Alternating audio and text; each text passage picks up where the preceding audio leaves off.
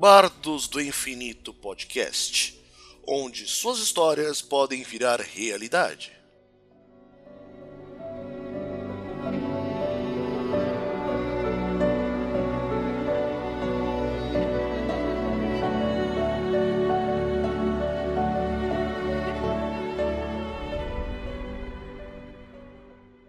E aí pessoal, tranquilo?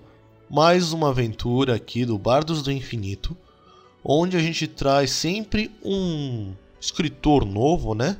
Para poder trazer as histórias novas para vocês.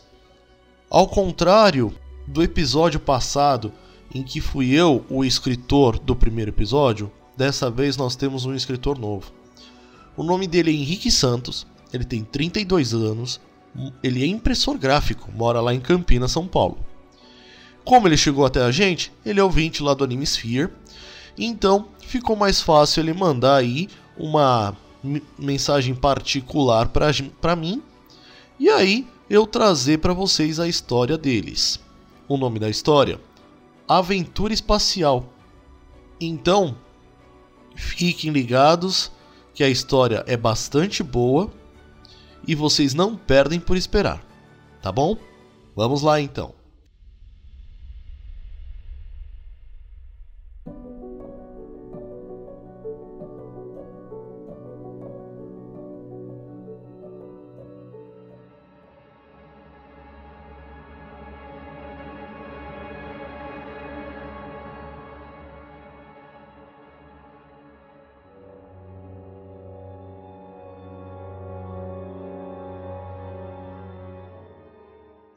Ele acordou num ambiente silencioso e escuro.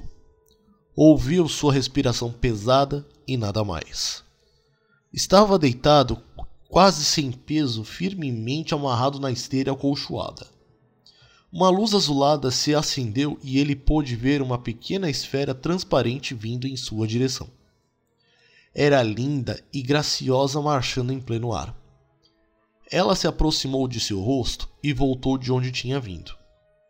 Vindo da direção oposta, ele notou outra esfera, desta vez maior e vermelha. Ela engoliu a transparente como um predador caçando sua presa. Várias esferas vermelhas começaram a pipocar em seu campo de visão, sopradas por uma força invisível, elas se aglutinavam acima de seus olhos. O que era isso? Onde eu estou? Levantando as mãos, mas elas esbarraram em algo acolchoado a alguns centímetros de seu tórax. Era um ambiente confinado. Bateu os pés na mesma coisa e se surpreendeu quando sentiu o baque do capacete quando tentou levantar a cabeça. Estava de capacete? Sentiu as mãos calçadas de grossas luvas. Seu coração acelerou e ele teve que soltar o corpo para conseguir não entrar em pânico. Respirou alguns minutos fundo até sentir que estava bem. Olá, tem alguém aí? Silêncio como resposta. Tentou tatear o corpo e sentiu grossas fivelas atreladas ao seu tórax. Mas se soltar das amarras não era de muita valia, pois poderia conseguir alguns centímetros de liberdade. Com a cabeça sentiu outra parede acolchoada. Era como um caixão. Novamente, as esferas voltaram a dançar na sua frente. Mais e mais apareceram, todas vermelhas. Seus olhos se arregalaram e ele soltou um grito que quase deixou a si mesmo surdo dentro do capacete, quando viu um dedo humano flutuando com o sangue. Se debateu com todas as suas forças dentro do cubículo. Então as luzes se acenderam. Atenção! Modo pânico ativado. Falou uma voz mecânica feminina. Ele enrijeceu o corpo de susto. Por favor, selecione o comando para iniciar Quero sair daqui, me ajude! Quero sair daqui, me ajude. Atenção, comando inválido. Selecione um comando para iniciar. Onde estou? Que lugar é esse? Onde estou? Que lugar é esse?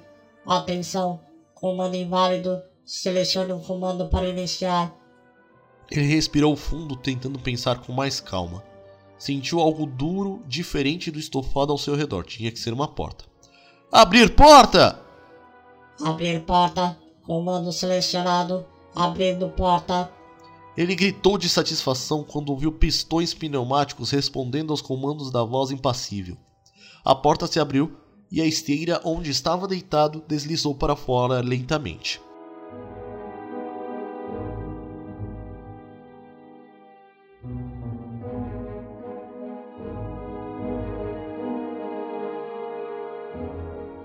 Do lado de fora não era nada convidativo. Era escuro e silencioso. Agora, com espaço para os braços, alcançou as fivelas e se soltou o mais rápido que as luvas permitiram. Seus cotovelos esbarraram lentamente na maca e sentiu seu corpo subir pela ausência da gravidade. O desespero voltou e, torcendo o corpo, conseguiu se virar e agarrou a fivela antes de sair flutuando descontrolado pela escuridão se arrastou pela maca e alcançou o piso. Era metálico e suas botas grudaram magneticamente. Estar de pé era bom para começar. Esperou seu coração desacelerar respirando no capacete. Bem, aquilo era estranho. Era como se não houvesse um. Só conseguia notar tentando tocar a cabeça. Não parecia vidro, pois não havia nenhum reflexo ou deformidade da luz. Tocando, conseguiu descobrir que era uma esfera alongada no tamanho de sua cabeça. Estava a centímetros de seu nariz, mas não sentiu o ar quente de suas narinas voltar para seu rosto. Mais calmo, tentou se lembrar de onde estava. Nada veio. Um grande vazio e uma pequena dor de cabeça. Seu coração acelerou novamente. Será que eu esqueci de tudo? Se concentrou e as cenas de sua infância vieram à sua mente soltou ar aliviado. Vieram coisas da adolescência, da escola de formação e do recrutamento.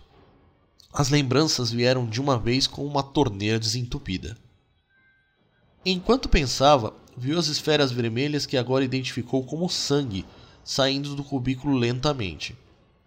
Se aproximou para ver mais de perto e quase esbarrou no dedo que estava passando pela porta. Era o dedão de um homem, na ponta intacto, mas dilacerado na segunda junta. O tendão e uma parte do osso estavam à mostra. Como esse dedo entrou no meu cubículo? Ensaiou algumas vezes e juntou coragem para flutuar. Deu um pequeno salto e seus pés descolaram do piso metálico. Segurando na borda do casulo, virou o corpo para cima e enfiou a cabeça na entrada. O estofado era laranja com dobras de costura a cada palmo. Tudo estava em ordem a não ser as esferas vermelhas fluindo de algum lugar. Respirou fundo e decidiu entrar no cubículo para investigar. Achou o que queria. Havia um buraco fundo à direita por onde o sangue estava passando, e o dedo também havia passado por ele. Primeira charada resolvida, mas agora tinha outra pior. O que aconteceu no cubículo do ao lado? Do lado de fora, chegou até o cubículo ao lado. Pouco conseguiu ver pela janela de vidro na porta. Tudo o que viu foi uma massa informe vermelha que lhe embrulhou o estômago.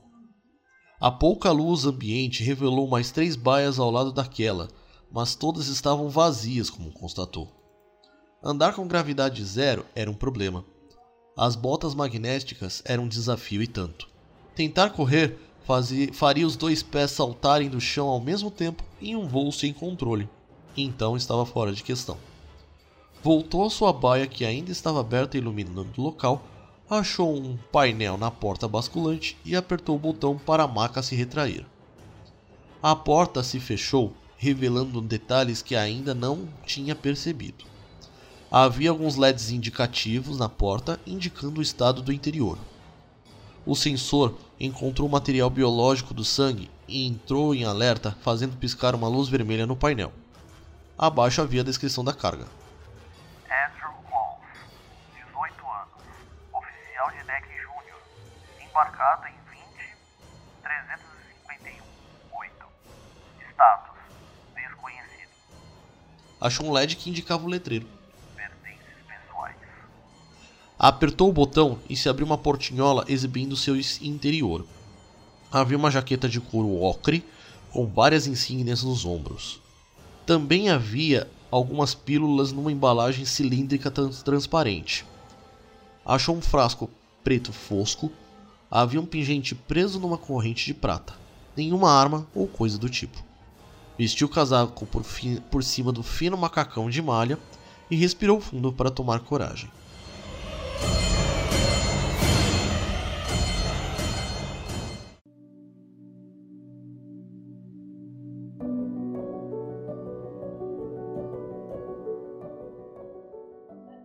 E qual é o nome do garoto, Tenente Whitney? Meu nome é Andrew Claus, oficial de segurança júnior. Sejam bem-vindos ao Comodo, senhores, disse Major Briggs. A ponte estava silenciosa e todos os tripulantes estavam em linha enquanto os três caminhavam. Sua nave é fantástica, Major Briggs, falou Whitney quebrando o silêncio. Ah, muita gentileza sua, tenente. Estamos nos preparativos finais para dar o início à nossa via viagem inaugural rumo a um grande empreendimento. Os investidores realmente não economizaram. Claro que não. 90% deles estão a bordo. Eles não pensam com economia quando a vida deles está em jogo. O maior feito da iniciativa privada já realizado: levar o conglomerado até as estrelas. Por favor, senhor, vamos entrar em meu gabinete pessoal. Briggs deu ordem para continuar, cada tripulante correu de volta ao seu posto. Garoto, espere aqui, sim?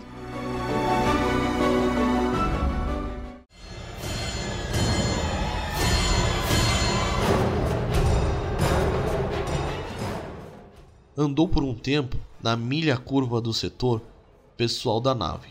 Em geral, as baias dos cubículos dos passageiros estavam vazias, outros com pessoas mortas e sangue para todo lado no pouco que dava para ver das janelas das escotilhas. Para sua surpresa, achou um cubículo cheio com a carga intacta. Apertou o botão da ejeção e após alguns segundos a porta se abriu revelando uma pessoa a bordo. O painel de status vital estava danificado conseguiu arrastar a maca para fora, um feito impossível se não fosse a gravidade zero. Era uma mulher, de médio porte, mas não conseguiu ver seu rosto.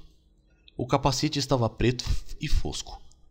Tentou ver sinais de vida na moça, mas por causa de seu macacão isolado não era possível. Soltou seu cinto e flutuou o corpo para fora da maca. Apertou a reentrada da gaveta e conseguiu ligar as botas magnéticas da moça. O corpo ficou em pé, inerte, achou na gaveta de pertences as mesmas pílulas, uma pequena lanterna e mais algumas coisas inúteis para a situação. Com a lanterna, tentou encontrar alguma coisa que seus olhos haviam deixado para trás. Iluminou as baias, os currículos, o feixe de luz mal chegava até onde saíra. Por fim, encontrou uma placa com a luz vermelha e uma seta apontando em frente. Ergueu o corpo da moça, virou-a na posição horizontal, segurando pelo capacete dela. Começou a andar no sentido da seta. Uma enfermaria. Vou conseguir reanimá-la de lá. Ficou irritado pela demora de seu andar.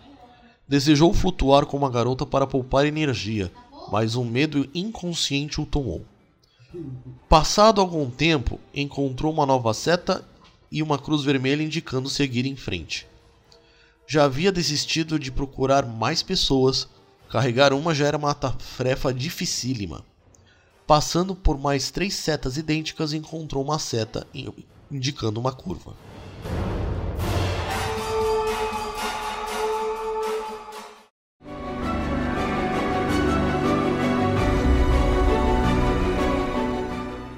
A porta do gabinete se abriu. Klaus pôde ver os dois bebendo sentados em poltronas confortáveis. Mas me diga, Whitney, por que embarcou nessa jornada? São ordens superiores, comandante. Meu dever é garantir a sobrevivência do grupo avançado. Interessante. Então você é responsável pela vida de 300 almas. Que azar o seu. Como? Você sabe qual é a taxa de mortalidade no espaço profundo? Sei, mas alguém deve se responsabilizar, não é? Relaxe, tenente. Eu sou o responsável por todos da Comodo. Sei o peso que estão nos teus ombros. Uma mulher pediu licença para Klaus, que estava em frente à porta com cara de bobo. Senhor comandante, a equipe de carregamento já deu sinal verde, disse a oficial do deck Caroline Patterson, uma bela loura de olhos amendoados. Pois bem, meu caro Whitney, temo que continuemos nosso drink daqui a alguns séculos. O dever nos chama, disse levantando de sua poltrona.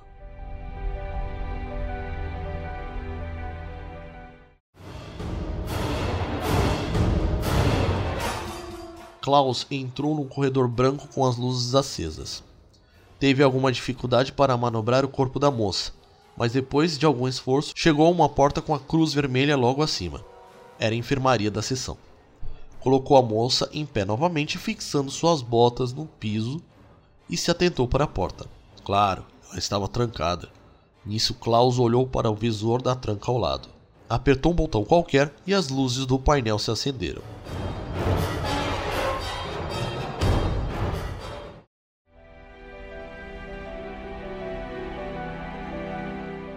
Os 300 homens e mulheres em sua responsabilidade estavam em fila.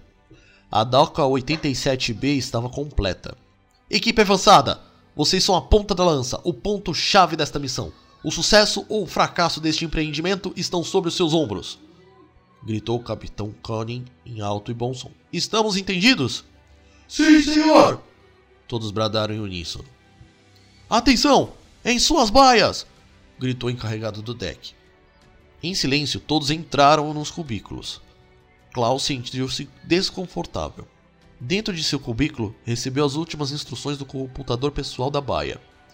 Seguindo as ordens, vestiu o capacete que se encaixou no traje automaticamente. Viu no painel do capacete o modo criósono ser ativado. Pouco depois dormiu.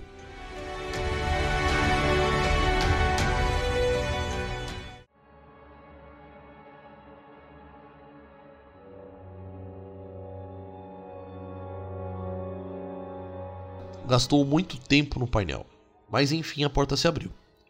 De, do lado de dentro também permanecia escuro. Puxando a moça, entrou no lugar tentando olhar para tudo. O lugar estava deserto, em ordem como nunca se tivesse sido usado. Com a lanterna, achou a unidade médica. A moça era sua prioridade. Ajeitou-a dentro da unidade e procurou o botão de acionamento.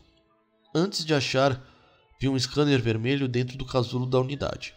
O aparelho ligou automaticamente informando as condições da mulher. Stefania Belusi, ID 234.7142053 ECO 9. 29 anos. Botânica, Engenharia de Padrões. Embarcada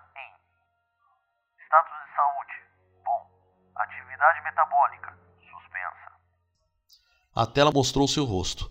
Uma loura de pele muito branca, rosto delicado e ao mesmo tempo forte. Correu os dedos pelos dados da tela onde achou o input do criósono. Tempo de suspensão. Desconhecido. Tempo restante da suspensão. Indeterminado. Despertar. Sim ou não. Klaus respirou fundo e apertou sim. A tela exibiu uma animação de espera. Aquilo poderia levar um tempo. Tempo que poderia aproveitar investigando o lugar. Mesmo na gravidade zero, não havia coisas flutuando. Bom sinal, pensou. A sala estava intacta. Havia outras unidades médicas ainda com lacre plásticos, além da farmácia. Não havia sinais de atividade em nenhum lugar. Era muito provável não haver nem mesmo impressões digitais. Resolveu conferir alguns cubículos que tinha ignorado do lado de fora. A porta da enfermaria emperrou. Uma luz vermelha intermitente chamou a sua atenção no painel. Falta crítica de energia. Mais essa, a unidade médica deve estar utilizando muita energia. Desapontado, voltou para onde a garota estava. Observou a unidade por 20 minutos. Por fim, o cansaço chegou. Se ajeitou debaixo de uma mesa de inox para não sair flutuando por aí e descansou os olhos.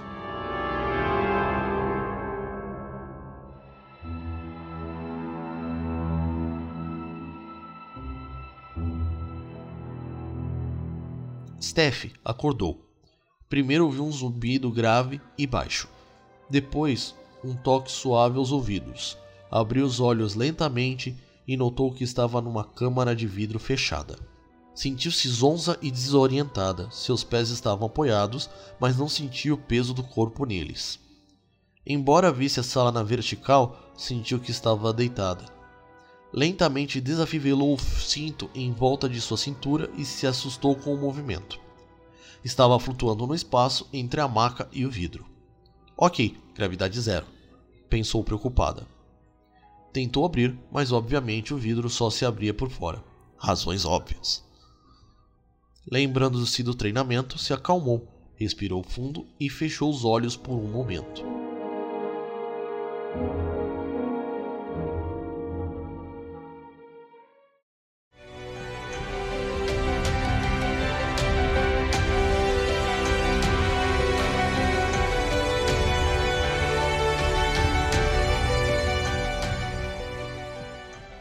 Meu nome, Stefania Beluzzi.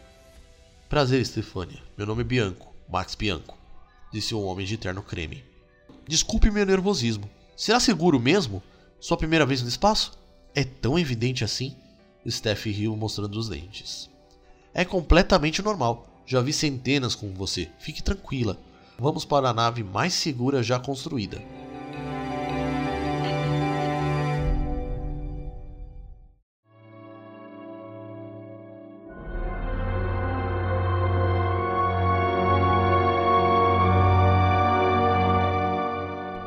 Steph abriu os olhos e conseguiu ver alguém do lado de fora. Estava boiando embaixo de uma mesa de inox. Pela aparência do corpo, um homem, magro e alto. O capacete fosco não permitia ver seu rosto. Modo pânico ative. Nenhuma resposta. Ativar protocolo de emergência. Nenhuma resposta. Meu controle de voz deve estar desativado. Maravilha, Steph. Pense, você foi treinada para isso.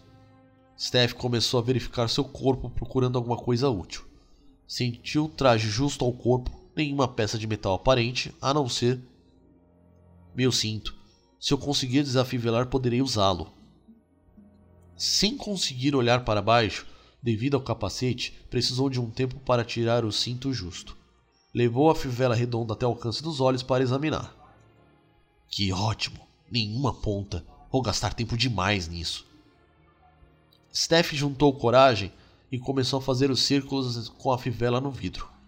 Depois de 30 segundos, notou alguns riscos.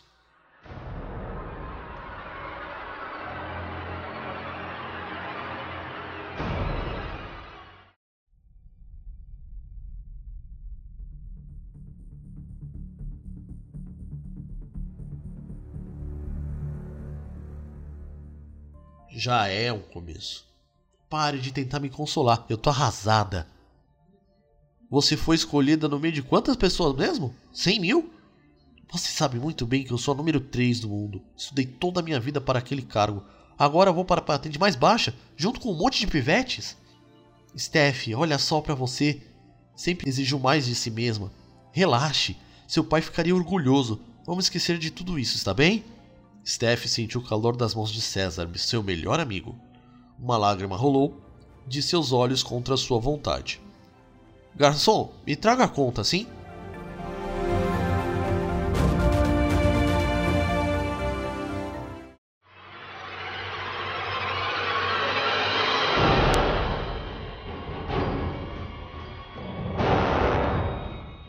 Klaus abriu os olhos e se assustou. Movimentando todo o corpo por reflexo, não sentiu esbarrar em nada virou o corpo e achou o chão. Teve uma forte sensação de vertigem e sentiu enjoo. Estava quase no teto da enfermaria.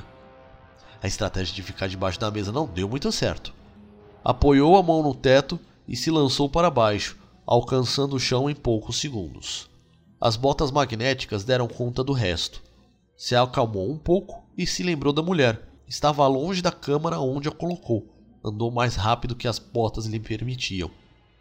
Seu coração acelerou quando viu o vidro do casulo quebrado e seu interior vazio. Pôs a cabeça para dentro, mas não viu sinais de sangue ou coisas do tipo. Ela acordou! Dormi demais!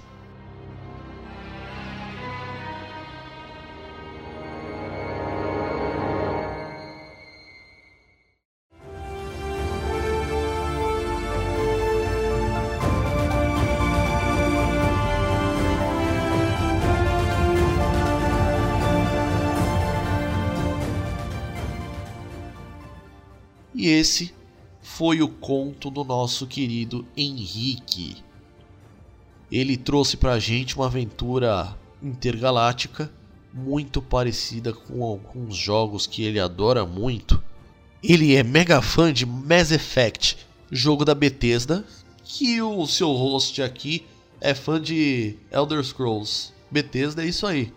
Então, o cara tem muito bom gosto. Mas o conto específico, ele é baseado no jogo Dead Space 1. Então, espero que vocês gostem do, do conto. Além do mais, curtiu o conto? Curtiu o podcast? Simplesmente comente, compartilhe, traga com a gente a sua intenção. A página do Facebook é a mesma do Animesphere. A, a, o perfil do Twitter também é o mesmo. E o e-mail também, claro. Todas as pontas de contato são iguais a do Animesphere. Só basta você dizer que você está comentando o Bardos do Infinito. Então, fique com o término do episódio e até a próxima história.